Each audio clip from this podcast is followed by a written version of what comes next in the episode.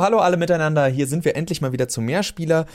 Wir haben uns heute ein ganz, ganz, ganz, ganz, ganz besonderes Thema rausgesucht und zwar Beziehungen in Videospielen, äh, die ein ganz besonderes Highlight darin sind, oftmals um zu zeigen, wie unglaublich erwachsen Videospiele in den letzten paar Jahrzehnten geworden sind.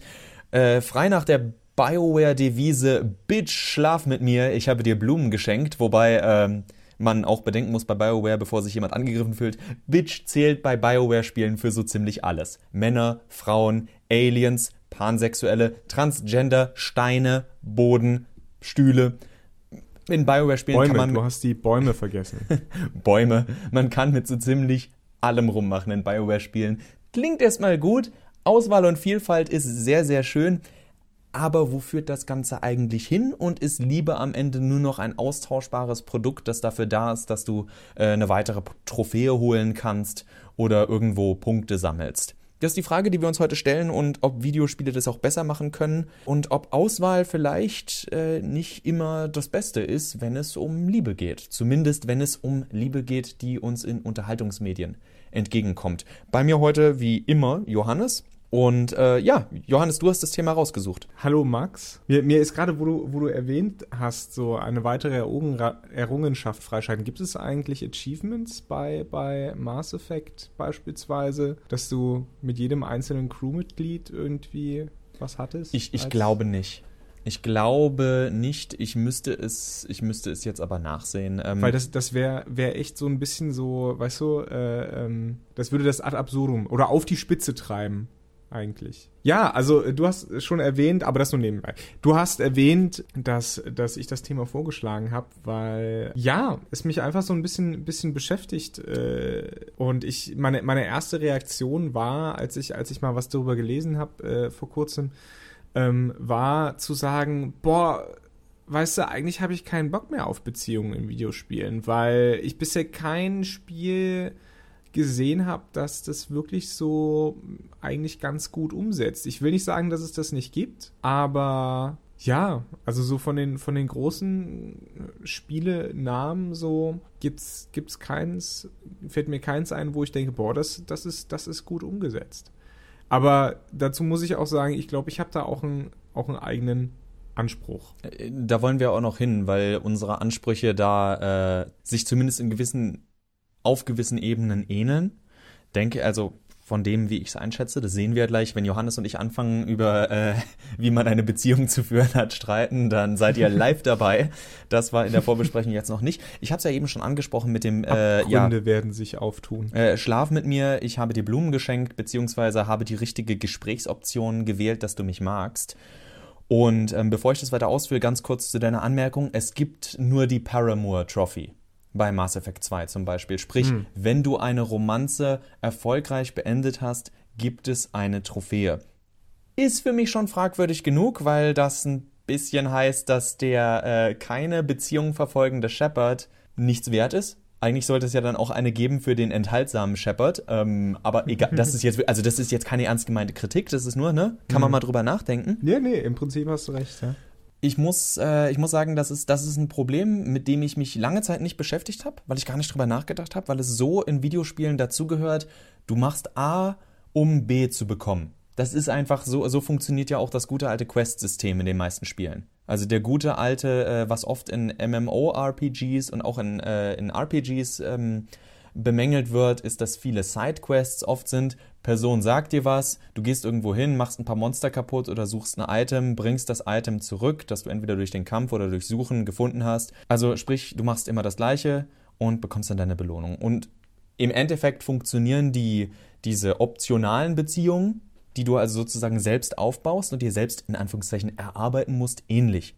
Also ganz selten und es gibt auch, glaube ich, auch nur ein, zwei Charaktere in diesen ganzen Bioware-Spielen, die dich etwas verfolgen lassen, so eine Romanze, dann aber gleichzeitig äh, diese Romanze unerfüllt lassen. Sprich, dass du einen Charakter hast, die sich wirklich gut mögen und dass der andere Charakter dann sagen würde, oh, ich fühle mich wirklich geschmeichelt. Aber nein, Shepard, nein. Nein. Wir sind kurz vor einer Himmelfahrtskommando. Glaubst du wirklich, es wäre gut, wenn ich mich jetzt darauf konzentriere, dass ich mich nach deinem Beep oder deiner Beep lechze und mir vorstelle, wie ich Beep, Beep, Beep, Beep, Beep, Beep, Beep, Beep. Also da wird's dann halt irgendwann wie, lächerlich. Wie wir, wie wir hart Beep und, und, und du mit deinem Beep in mein Beep und wir alle Beep. das ist der Moment, Beep, wo wir jetzt Beep. Anni reinschalten müssten. Untenrum! so, äh, wieder zurück zum Thema. Aber ja, es ist dieses Belohnungsprinzip. Ähm, und ähm, jetzt kann man darüber streiten, genau wie das Killerspiele uns zu Killern machen, ob so Spiele oder so Systeme wie in den Bioware-Spielen ähm, Leute glauben lassen, dass es tatsächlich so ist. Wenn ich einen Kaffee bezahlt habe, dann sollte zumindest ein Blowjob drin sein. ähm, ich glaube nicht, dass Leute so hohl sind. Es ist halt trotzdem nicht zufriedenstellend für jemanden wie mich, weil ich denke, das ist, das ist doch bescheuert, so läuft es doch überhaupt nicht. Entweder mögen sich zwei Leute oder nicht. Und irgendwann wird es unglaubwürdig, wenn, wir hatten es im Vorgespräch, in Mass Effect 3 du gefühlte elf Optionen hast von Leuten, mit denen du schlafen kannst, weil einfach jeder sagt, hey, du bist die geilste Sau überhaupt und keiner ist dir böse, egal, du kannst ja mit allen ein bisschen flirten und erst im letzten Schritt musst du dann sagen, mm, Tali.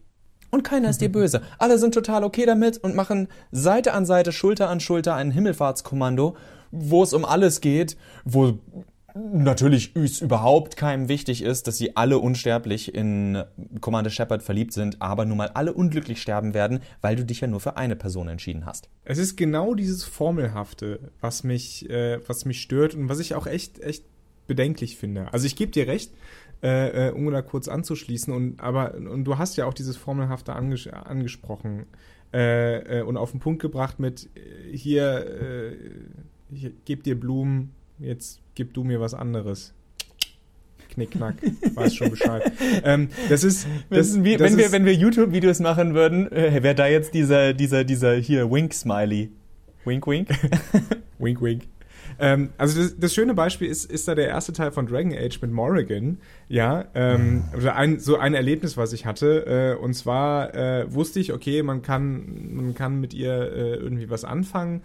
Und ich habe es auch so ein bisschen forciert. Aber mein Problem mit Morrigan ist halt, dass sie alle Entscheidungen, die ich getroffen habe, bis zu diesem Zeitpunkt eigentlich scheiße findet. So. Das heißt, es gäbe keine Grundlage für diese Frau, für diesen Charakter, mit mir irgendwas anzufangen. Aber Ja, Morrigan und- ist halt eine dicke Slut, Junge. Das schneide ich raus. Nein, aber das ist ja genau das, was das Spiel. Nee, also man kann, bevor hier Nee, jetzt Leute auf, mit den auf, die Augenbrauen ziehen, ihr könnt durch beliebige Foren gehen.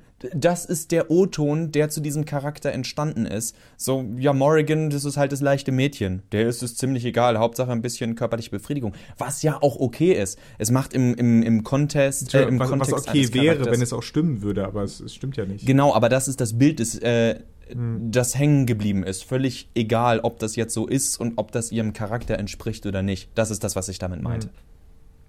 Auf jeden Fall, weißt du, ich gebe ihr irgendwelche Geschenke, damit sie, damit ich wenigstens noch, weißt du, die, so diesen Loyalitätsbonus bekomme. Und dann wähle ich irgendwann in der Mitte des Spiels, wähle ich dann eine, eine, eine Dialogoption und plötzlich tritt mein Charakter auf sie zu, umarmt sie und küsst sie auf diese unnachahmliche Art und Weise, wie das nur Videospielcharaktere können. und ich denke mir so, what? Aber das wollte ich doch gar nicht! Ich wollte, ich wollte doch nur nett sein. Scheiße! Das ist wie im richtigen ja, Leben, ne? Du gut. wolltest, du wolltest eigentlich nur Hallo sagen und plötzlich hast du Und die dann, und Zunge dann im bin Hals ich des plötzlich anderen. zwischen ihre Beine gefallen. Ja, so, das passiert. Ohne Hose. Wo ist meine Hose? Nein, und, und gerade dieses Formelhafte ähm, macht es halt kaputt.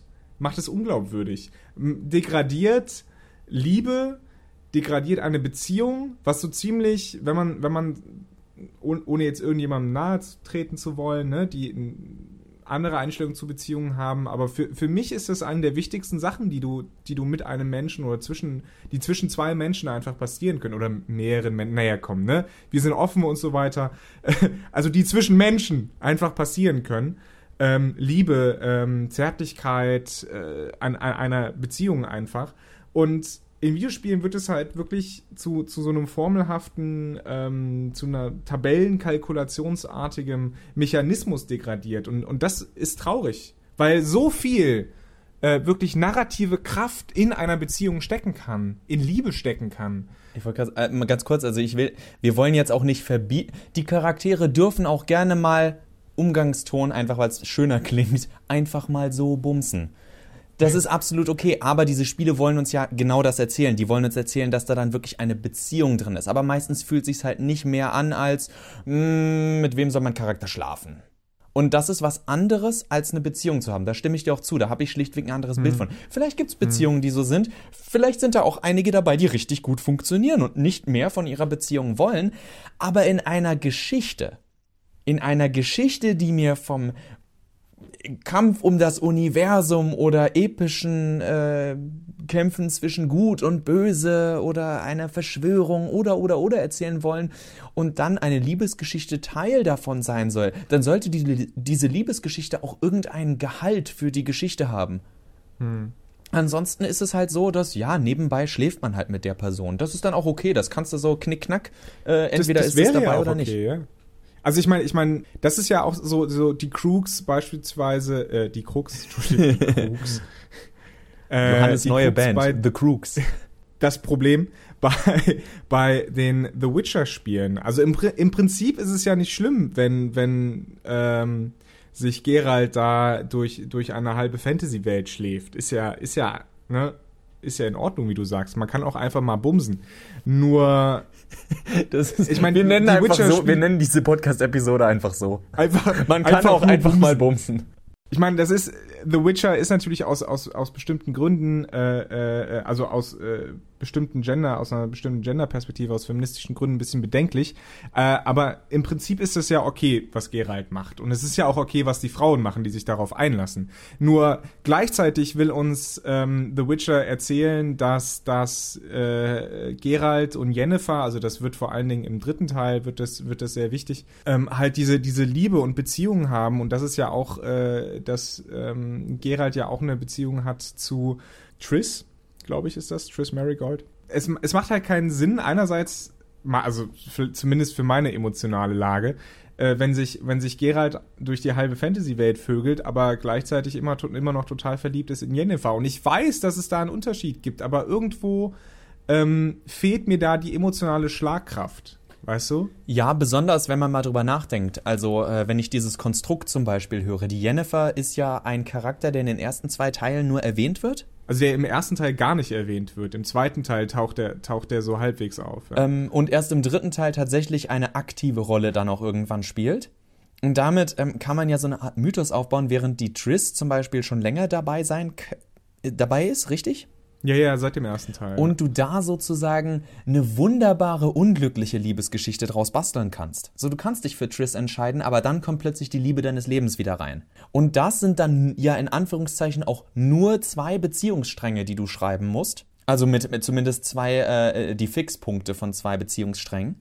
Und das finde ich dann, das finde ich durchaus glaubwürdig.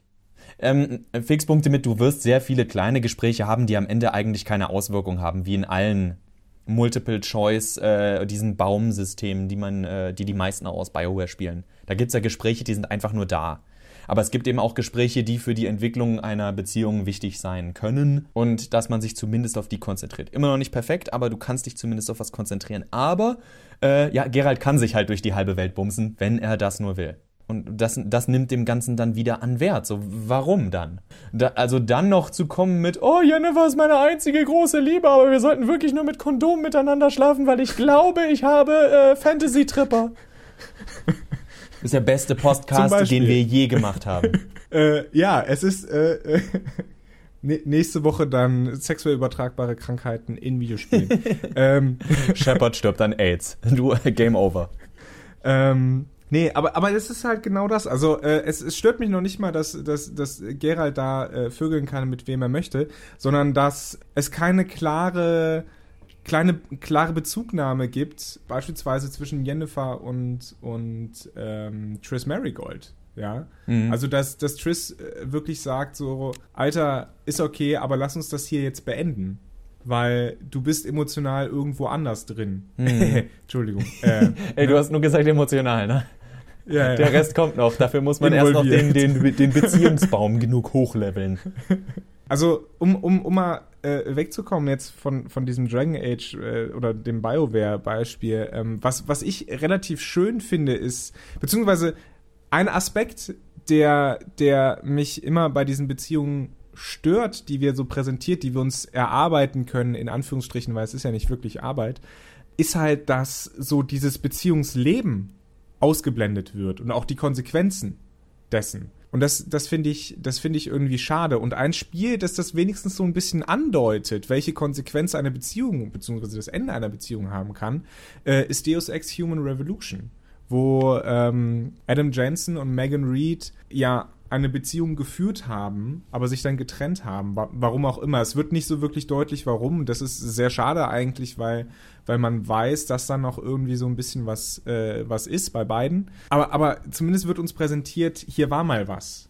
Weißt du? Und, und das ist ein, glaube ich, nicht zu unterschätzender Ballast aber auch gleichzeitig so eine so eine gewisse ähm, erzählerische Stärke, die ähm, oder oder narrative narrative Stärke, die da mit reinkommt. Was du da ansprichst bei dem Spiel, also es ist ein wunderbares Beispiel, ist aber auch ein Punkt, der mir sehr wichtig ist äh, und wo ich bisher noch keine bessere Antwort gesehen habe. Es ist eine vorgegebene oder eine vom Spiel bestimmte Romanze. Adam beginnt nicht das Spiel und äh, also ich meine, allein wer Human Revolution spielt, die ersten fünf Minuten spielen ja auch ganz stark damit, dass die, dass, dass sie aus deinem Leben gerissen wird.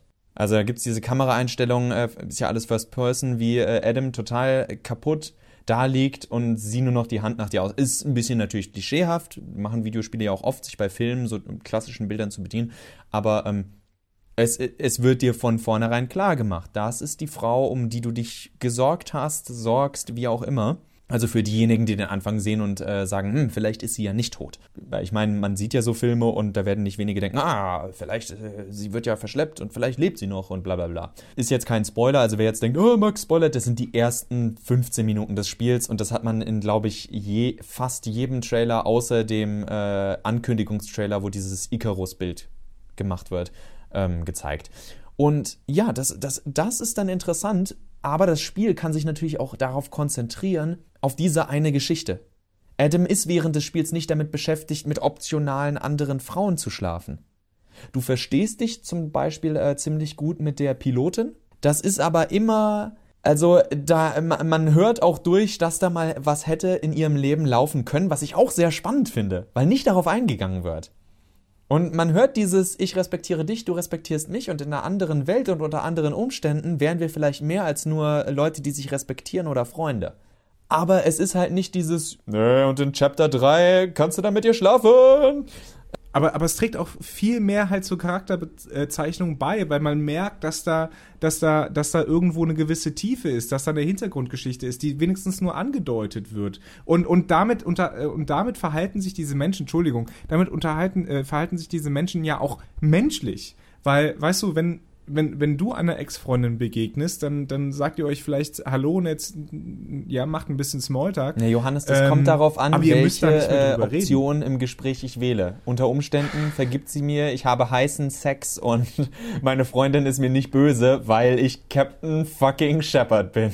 Commander. Commander, äh, sorry. Nee, und, äh, und genau das ist der schöne Unterschied, also ein, äh, finde ich, ähm, bei zwischen Deus Ex Human Revolution und Mass Effect oder den BioWare-Spielen, auch wenn man die nicht vergleichen kann, ist mir klar. Aber ein, ein sehr großer Teil mittlerweile dieser BioWare-Spiele wird ähm, darauf verwendet, diese, diese Beziehungen irgendwie anzubahnen. Und bei Deus Ex Human Revolution ist das schon kein Thema mehr, weil, weil, weil Adam Jensen auch, glaube ich, gar nicht in der, in der emotionalen Lage ist als halber Cyborg, naja, halber Cyborg, als Cyborg, da, da wirklich was zu investieren irgendwie. Ne? Und mhm. wer, wer möchte auch schon äh, ne, schmutzig An werden mit, mit jemandem, der. äh, Obwohl, ja, ja. Okay. Meine, gleichzeitig, er hat Möglichkeiten. Er hat Möglichkeiten. Eine andere äh, Liebesgeschichte, die dir untergekommen ist bei der Recherche, ist eine, zu der äh, lustigerweise aber nur ich was sagen kann. Ja. Und zwar ist das die, äh, die äh, dargestellte, naja, Beziehung, Zuneigung, wie man es nennen möchte, äh, von Nathan Drake und Eleanor Fisher aus den Uncharted-Spielen, die äh, zu Recht au aber auch angegriffen werden von äh, niemand Geringerem als zum Beispiel einem äh, Ben Yazzie Crawshaw, der sich immer wieder damit beschäftigt, dass sie an den, am Anfang des nächsten Teils nicht mehr zusammen sind. Warum auch immer, und es wird auch nie so hundertprozentig behandelt, warum sieht auch so ein bisschen so aus, also das war zum Beispiel so eine Szene, die ihnen anscheinend wichtig war. Es gab ja so eine 15-Minuten-Demo zu Uncharted 4 und da gibt es eine Szene, äh, wo, ja, ja, äh, Elena plötzlich unerwartet äh, da in einem Raum steht und einen sehr vorwurfsvollen Blick an äh, Nathan richtet. Und ich meine, sie hat den Ring auch am Finger diesmal. Von daher mal schauen, wie sie da jetzt damit umgehen. Aber unabhängig davon, die Beziehung von Elena und Nathan ist so eine, wie ich sie mir in einem guten Abenteuerfilm wünsche. Sprich, also wenn zum Beispiel im dritten Indiana Jones die gute Frau kein Nazi wäre am Ende, sprich bekehrt ist und nicht stirbt, dann äh, hätte, ich, hätte man aus dem Charakter. Also es gibt eine gewisse Reibung zwischen den beiden, einfach auch von naja, in dem Sinne, Weltanschauung ist jetzt gefährlich, weil sie ein Nazi war. Aber wie gesagt, unter der Annahme, dass sie dann am Ende sozusagen bekehrt ist, gut ist, ihre sozusagen Sünden ablegen kann, bla bla bla bla bla.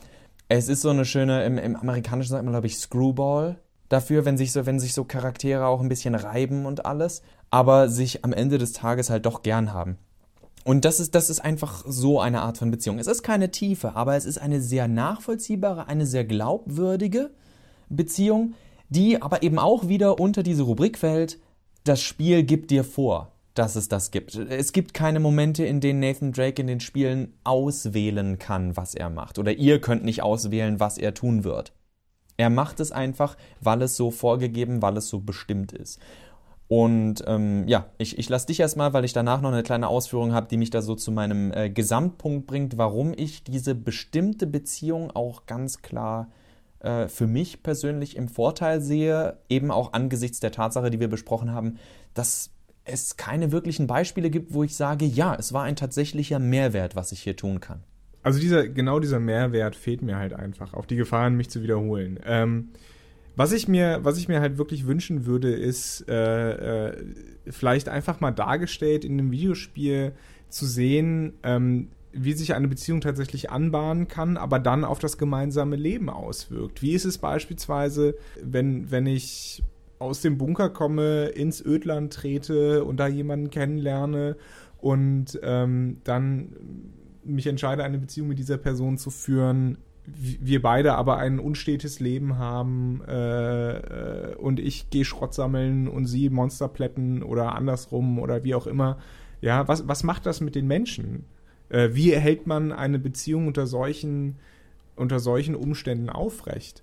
Das fände ich erzählerisch halt unheimlich interessant. Aber gleichzeitig ist das, glaube ich, heutzutage sehr schwer, sehr schwer zu vermitteln, weil es eben diese große, große Freiheit und auch die, die, die Offenheit gegenüber anderen ähm, Beziehungsvorstellungen oder Vorstellungen von Erotik und so weiter ähm, natürlich auch in Frage stellt, weil das muss dann letztlich oder muss nicht, aber aber ähm, legt dann natürlich nahe, dass du eine stark stärker geschriebene, stärker geskriptete ähm, Beziehung führst. Und nicht mehr so wie wie wie du es vielleicht aus aus von, von deiner sexuellen Präferenz her äh, machst und das, also das ist schwierig, das ist ein schwieriger Zwiespalt, aber ganz ehrlich, ein Thema wie Liebe, wie Emotionen, wie, wie Beziehungen zu anderen Menschen, sollte uns das wert sein und eigentlich eine viel komplexere Darstellung erfordern, weil es auch ein viel komplexeres und wichtigeres Thema ist,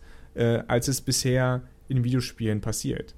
Dazu ähm, fällt mir auch gerade aktuelles Beispiel natürlich, wie wir da mit drauf gekommen sind. Äh, Fallout 4 bietet ja auch sehr viele äh, Romanzenmöglichkeiten und auch mit mehreren Charakteren gleichzeitig. Und da möchte ich auf was hinaus, als äh, die Ankündigungstrailer zu Fallout 4 kamen. Und jetzt nicht äh, bitte kurz mal weg von Sex gehen, bevor ihr gleich das Falsche denkt bei dem Charakter, den ich erwähnen werde, Dogmeat. Der Hund, den ihr am Anfang trefft. Alle haben diesen Trailer gesehen und gesagt, oh ja, Fallout wird dafür, äh, wird garantiert dafür sorgen, dass der entweder irgendwann stirbt, total emotionale Szene, bla bla bla. Aber es ist halt genau das passiert, was in so einem Companion-System immer passiert. Die sind alle so austauschbar und sind euch nur wichtig, wenn ihr sie aus irgendwelchen Gründen wichtig findet. Und das ist jedem erlaubt, so wie man in Mass Effect Tali unglaublich toll finden kann oder Miranda unglaublich toll finden kann. Aber wenn ihr die Story dann mal tatsächlich auf die Knochen hin untersucht, durch das recht dünne Beziehungsfleisch, das euch diese Companion-Systeme geben, dann sind die Companions nicht wichtig. Die Companions haben keinen Mehrwert im Kosmos des Spiels. Sie sind zu eurer Belustigung da, aber für mehr nicht. Sie haben keinen tieferen Wert innerhalb dieses Kosmos. Und das finde ich unglaublich schade. Und da komme ich jetzt zu dem Beispiel, was ich eben angedroht habe. Und zwar, also erstmal ein bisschen elitär, auch wenn ich damit jetzt vielleicht ein, zwei Hörer ab, abschrecke, wobei ich euch nur empfehlen kann, diesen Kram auch zu lesen. Und zum einen gibt es da die göttliche Komödie von Vergil.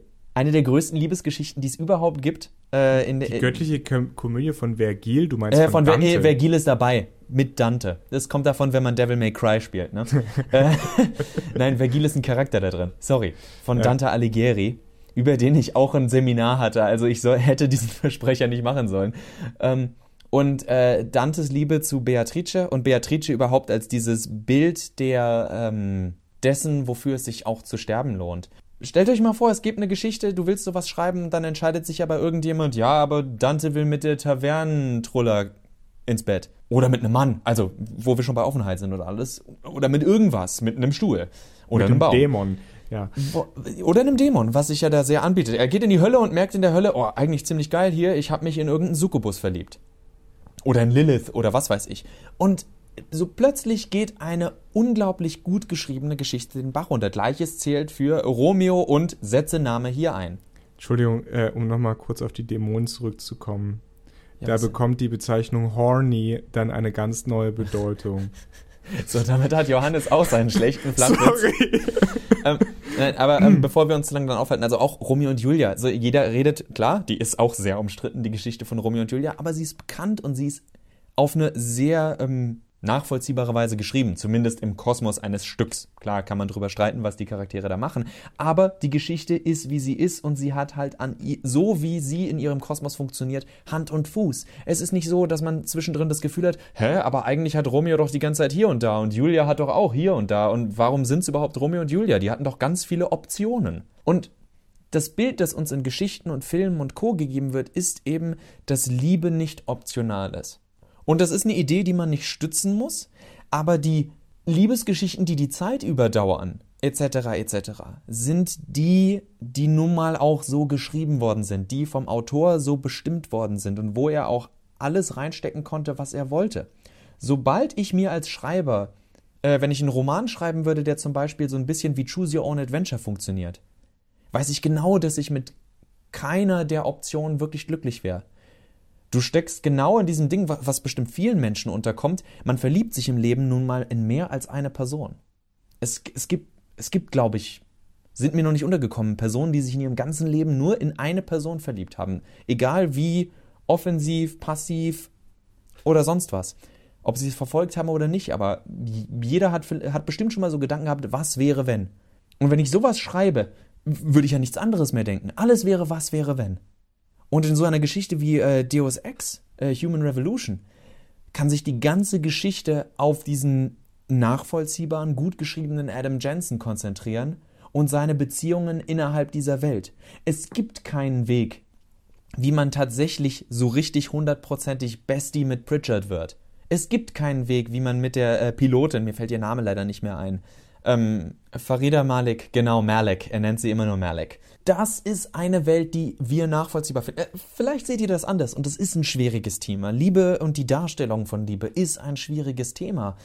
Aber für mich zeigt sich einfach diese Bestimmtheit öfters als Stärke. Ich werde so Liebesgeschichten wie die aus Deus Ex äh, Human Revolution und zum Beispiel als ich als Final Fantasy Fan die aus Final Fantasy IX und äh, zwischen Garnet und Sedan und Final Fantasy X zwischen Yuna und Tidus, das waren Liebesgeschichten, die einfach nachvollziehbar und gut geschrieben sind und wo ich mich wirklich darauf einlassen konnte, anstatt zu denken, hm, ich frage mich beim nächsten Spieldurchgang, wie Jack reagieren wird das ist, das ist das, was, was einfach für mich so jeglichen Hauch von Intimität und besonders Wichtigkeit. Es hat keine, wie der Österreich, Österreicher sagen würde, es hat keinerlei Importanz, was ihr da gerade macht, weil es nur eine Linie von vielen ist und nicht die Linie, die euren Charakter tatsächlich definiert. So, viel zu langer Monolog. Johannes, finde irgendwie ja, zum Ende davon. Nee, ich, ich mache jetzt, mach jetzt hier einfach einen Cut. Ich habe das Thema angestoßen und ich muss sagen, ja, ich finde, ich finde dass es weiterhin auch ein wichtiges Thema ist. Und ich würde mir wünschen, dass es auch ernster genommen wird, so ein bisschen, ähm, von, von den Autorinnen und Autoren. Es ist, es ist natürlich gleichzeitig auch eins der komplexesten und schwierigen, schwierigsten Themen, die ein, ein Videospiel so, so ähm, anreißen kann.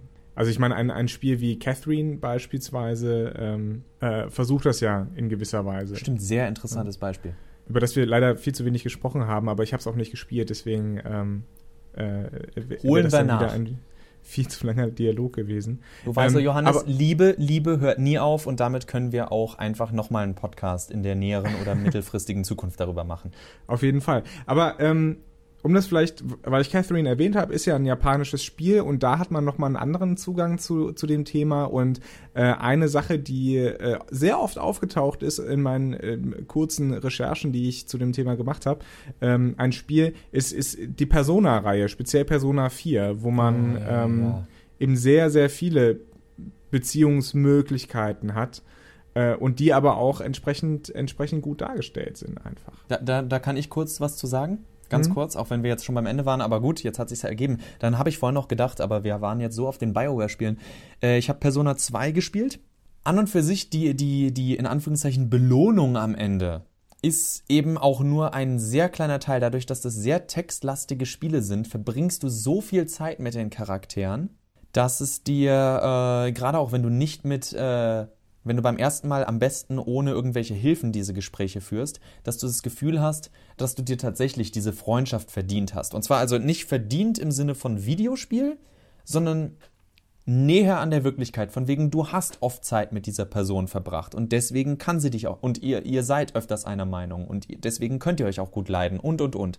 Klar, auch auch hier sehe ich es ein bisschen schwierig, weil es halt im, im Grunde eine Dating Sim ist und dir, wie ich finde, zu viele Optionen gibt, um am Ende sagen zu können, welche Beziehung eigentlich wirklich wichtig ist oder warum die am Ende wichtig ist. Du kannst die Spiele auch zu Ende führen, ohne dass jemand mit dir auf der höchsten Stufe ist und zusammen in einer Beziehung oder was auch immer.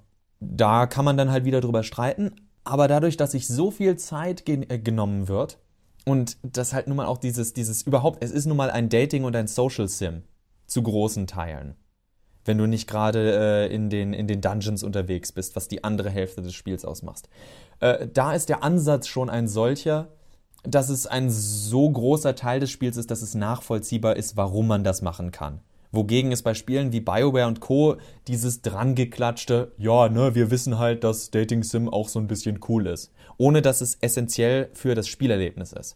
Bei Persona ist es, finde ich, nicht in dem Sinne besser, dass es wichtiger ist, sondern besser in dem Sinne, dass es tatsächlich halt nun mal Teil des Spiels ist. Und wer Dating Sims nicht mag, der wird mit den Persona-Spielen auch nicht allzu viel anfangen können. Jetzt aber wirklich kommen wir zum Ende. Ihr merkt vielleicht, das ist, das ist ein Thema, was uns durchaus schon beschäftigt, weil aber Max und ich auch äh, sehr narrationsorientiert sind, was, was Spiele angeht. Deswegen ist es auch, äh, glaube ich, bei uns so, dass wir mehr oder dass wir lieber ähm, Spiele sehen würden, die uns eine stärker geskriptete ähm, Romantik-Version zeigen. Gerne auch nur mit äh, äh, wenigeren Partnern äh, und Partnerinnen Oder einem. Manchmal möglichen. ist es im Leben halt so. oder, oder einem. Äh, das heißt aber nicht, dass wir es nicht gut finden würden oder dass wir es nicht gut finden, wenn äh, in Videospielen ähm, andere Formen von Sexualität, von Erotik, von, von partnerschaftlichen Vorstellungen äh, gezeigt werden. Das, das ist nicht der Fall. Also da äh, freuen wir, freuen auch wir uns, äh, wir weißen heterosexuellen Männer, die wir sind, über, über Offenheit und, und Möglichkeiten, Leute ihre, ihre Partnerschaftsvorstellungen auszuleben. Absolut. Aus narrativer Sicht fänden wir es halt äh, ähm, spannender, wenn, ja, ähm, wenn, wenn Liebe da, da ernster genommen wird und nicht einfach, und das ist ja unabhängig von, von der jeweiligen Präferenz, ähm, untenrum. Ja, wenn es mehr ist als ein Achievement. Ja, wenn, wenn Liebe einfach mehr ist als ein Achievement, mehr als etwas, was man abhaken kann, mehr als, als eine simple Mechanik. Denn im wahren Leben ist es auch viel komplizierter. Sollte es zumindest sein. Ansonsten, ne? Wir haben nichts gesagt, aber passt mal ein bisschen drauf auf, ob ihr vielleicht mal, ne, miteinander reden solltet. Am Ende habt ihr noch Fantasy-Tripper. Also, äh, insofern ähm, habt äh, Renegade for life! Noch, habt noch. Was war das denn jetzt? Äh, Mass Effect. Ah, okay. Ah, Du kannst ja Paradigm Renegade. oder Renegade. Richtig. Äh, insofern seid, seid nicht zu rebellisch, aber auch nicht zu gut, äh, denn das mag keiner. Und ähm, Genau, seid kein Shepherd. Seid kein Shepherd. Don't be Shepherd. Und Don't be a Shepherd. Das sollte, das, das wird der Hashtag zu, äh, zu, äh, zu dieser Ausgabe. Müssen wir dran denken. Und ähm, ja, habt einfach Spaß und bis zum nächsten Mal. Ciao, ciao. Tschüss.